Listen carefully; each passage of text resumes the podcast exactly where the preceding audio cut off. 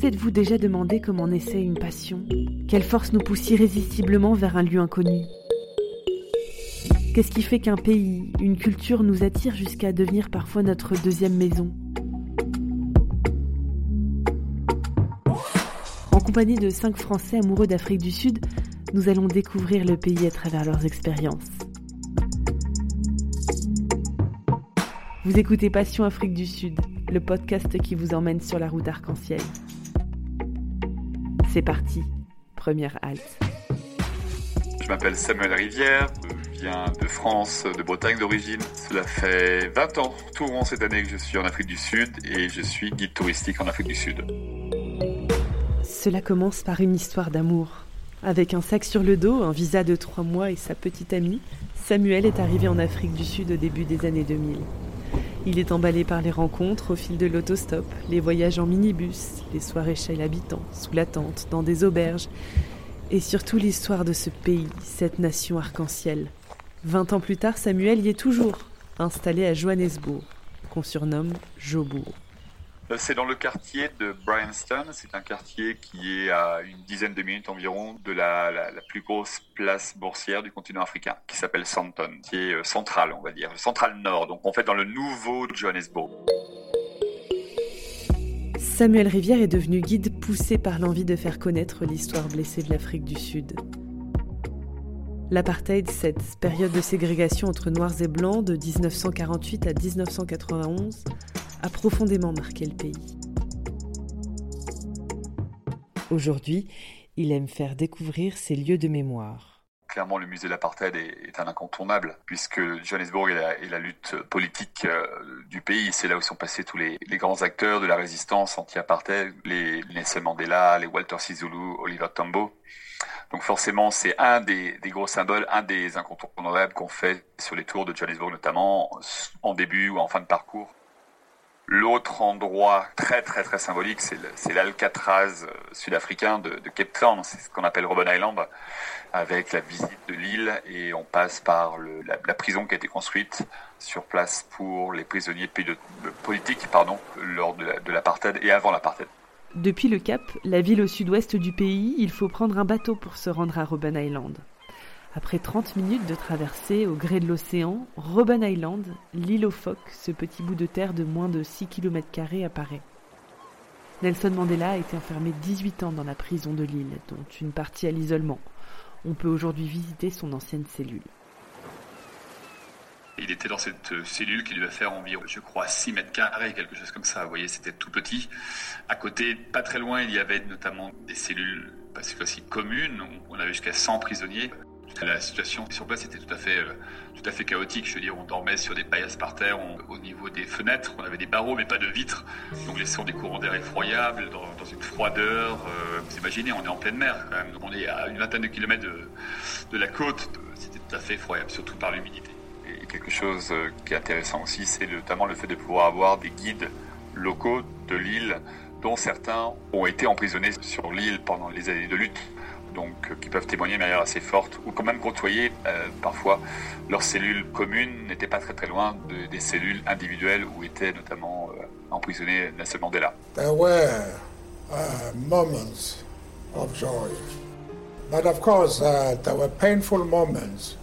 Après la visite de l'ancienne prison, c'est l'occasion de faire le tour de l'île. Lors du tour de ville, on passe par une carrière, une carrière de, de calcaire, qui était donc à l'époque le lieu de rendez-vous euh, pour casser les cailloux, littéralement parlant, un peu comme les bagnards. On y passe devant aujourd'hui et on voit une grotte et avec notre guide, souvent, euh, lorsqu'on commence le tour de, l'île, on s'arrête devant et cette carrière a une valeur très symbolique puisque dans la volonté d'isoler et d'humilier les prisonniers, on, devait parfois se cacher dans une, grotte euh, creusée de, calcaire pour faire pourquoi pas ses besoins tout simplement. mais aussi euh, se protéger du soleil lors des pauses, puisque le soleil est, brûlant évidemment au cap, la lumière est très très blanche et euh, ça peut faire mal aux yeux. Et l'autre chose qui fait mal aux yeux, c'est tout simplement le calcaire et Nelson Mandela en a souffert. Il a eu, euh, il a eu des problèmes d'yeux notamment à cause de ce calcaire et la réverbération aussi. Retour à Johannesburg, capitale économique du pays, ville la plus peuplée d'Afrique du Sud. Samuel aime faire ses visites à pied, montrer aux voyageurs qui l'accompagnent qu'au détour d'une rue, les lieux d'histoire et de mémoire sont partout. Il y a un quartier qui s'appelle Newtown, en 1900 1904. Ce quartier de Newtown était un quartier d'accueil de migrants avec leurs tentes, etc. Et euh, Monsieur Lord Milner, un Anglais qui était censé organiser la ville, a, a chassé beaucoup de gens par une excuse à l'époque en disant voilà euh, ce quartier est insalubre. C'était plus une excuse pour chasser les populations non, non anglaises en périphérie de la ville et ainsi va naître le quartier de, de township du sud-ouest, donc de Soweto, le South Western Township. Vous écoutez Passion Afrique du Sud le podcast qui vous emmène sur la route arc-en-ciel. Newton est vraiment euh, fascinant puisqu'il y a encore un dortoir de l'époque, les premiers corons de la ville de Johannesburg, les, corons pour Africains où là, euh, on n'est pourtant pas encore dans l'apartheid, on est avant l'apartheid, euh, où là, malgré des lois encore non dites, eh bien, les, populations africaines s'entassaient dans des, dortoirs 30, 50 personnes, euh, avec euh, des dortoirs euh, en béton, au-dessus d'eux, une grande planche, encore une fois avec des paillasses alignées. Il y avait un petit poêle juste là pour chauffer ou tenter de réchauffer un peu le, les gens. À Johannesburg, parce qu'on est quand même à 1700 mètres d'altitude. Hein. Donc ça, pour moi, c'est quelque chose qui m'a toujours vraiment étonné. Donc ça, c'est dans le quartier de Newtown, qui est très symbolique. Et juste à côté, on marche un petit peu plus loin et, on arrive dans un quartier très animé avec des, des magasins Zulu, avec des ventes de pots en, de pots en terre cuite ou bien des ventes de, de sagay zoulou, euh, même de, de, produits traditionnels qu'on appelle chez qui on appelle le sangoma, le sorcier. Et on se promène et juste à côté, c'est aussi beaucoup de textiles puisque ironiquement beaucoup de Sud-Africains indiens euh, gèrent aussi le textile dans ce quartier de Newtown.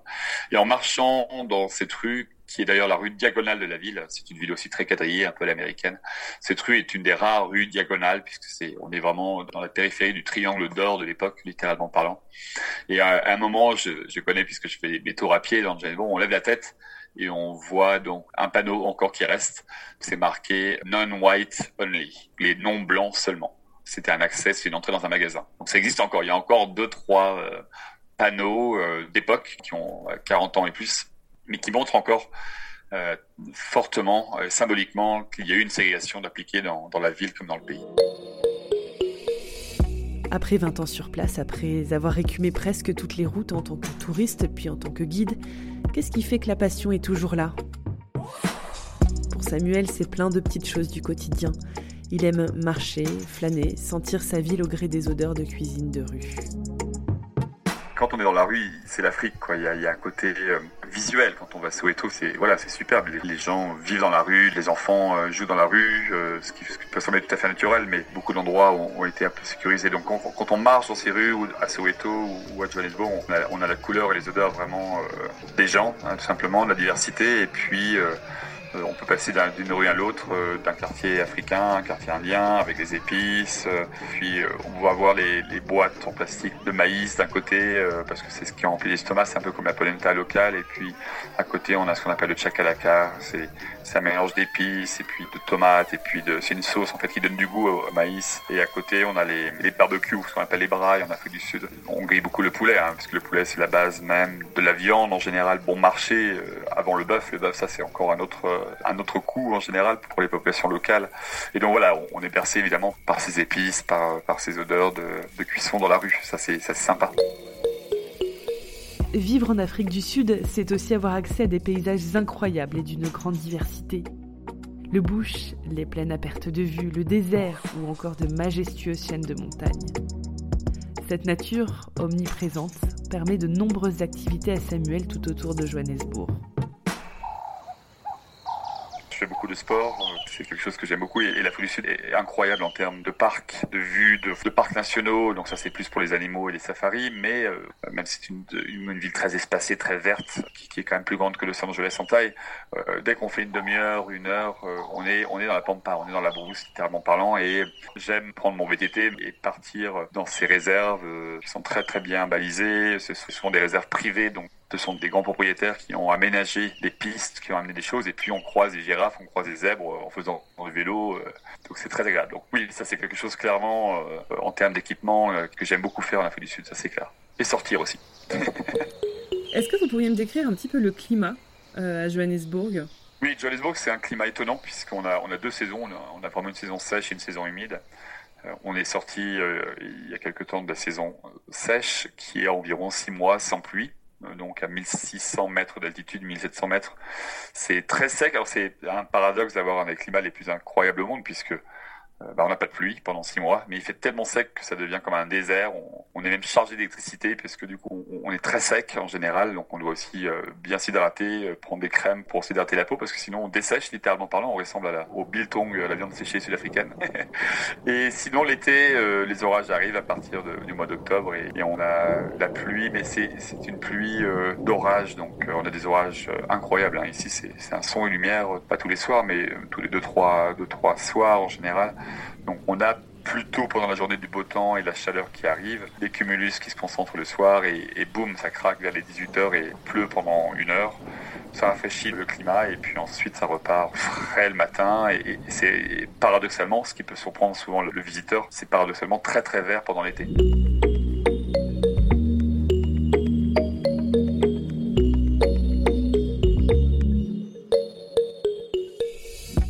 Merci à Samuel Rivière pour cette première étape sur la route arc-en-ciel. Le prochain épisode de Passion Afrique du Sud nous entraîne sur la merveilleuse route des vins. Depuis le cap jusque dans les terres, dégustation, paysage à couper le souffle, on fera le plein de sensations. Pour prolonger le voyage, rendez-vous sur le site internet www.southafrica.net.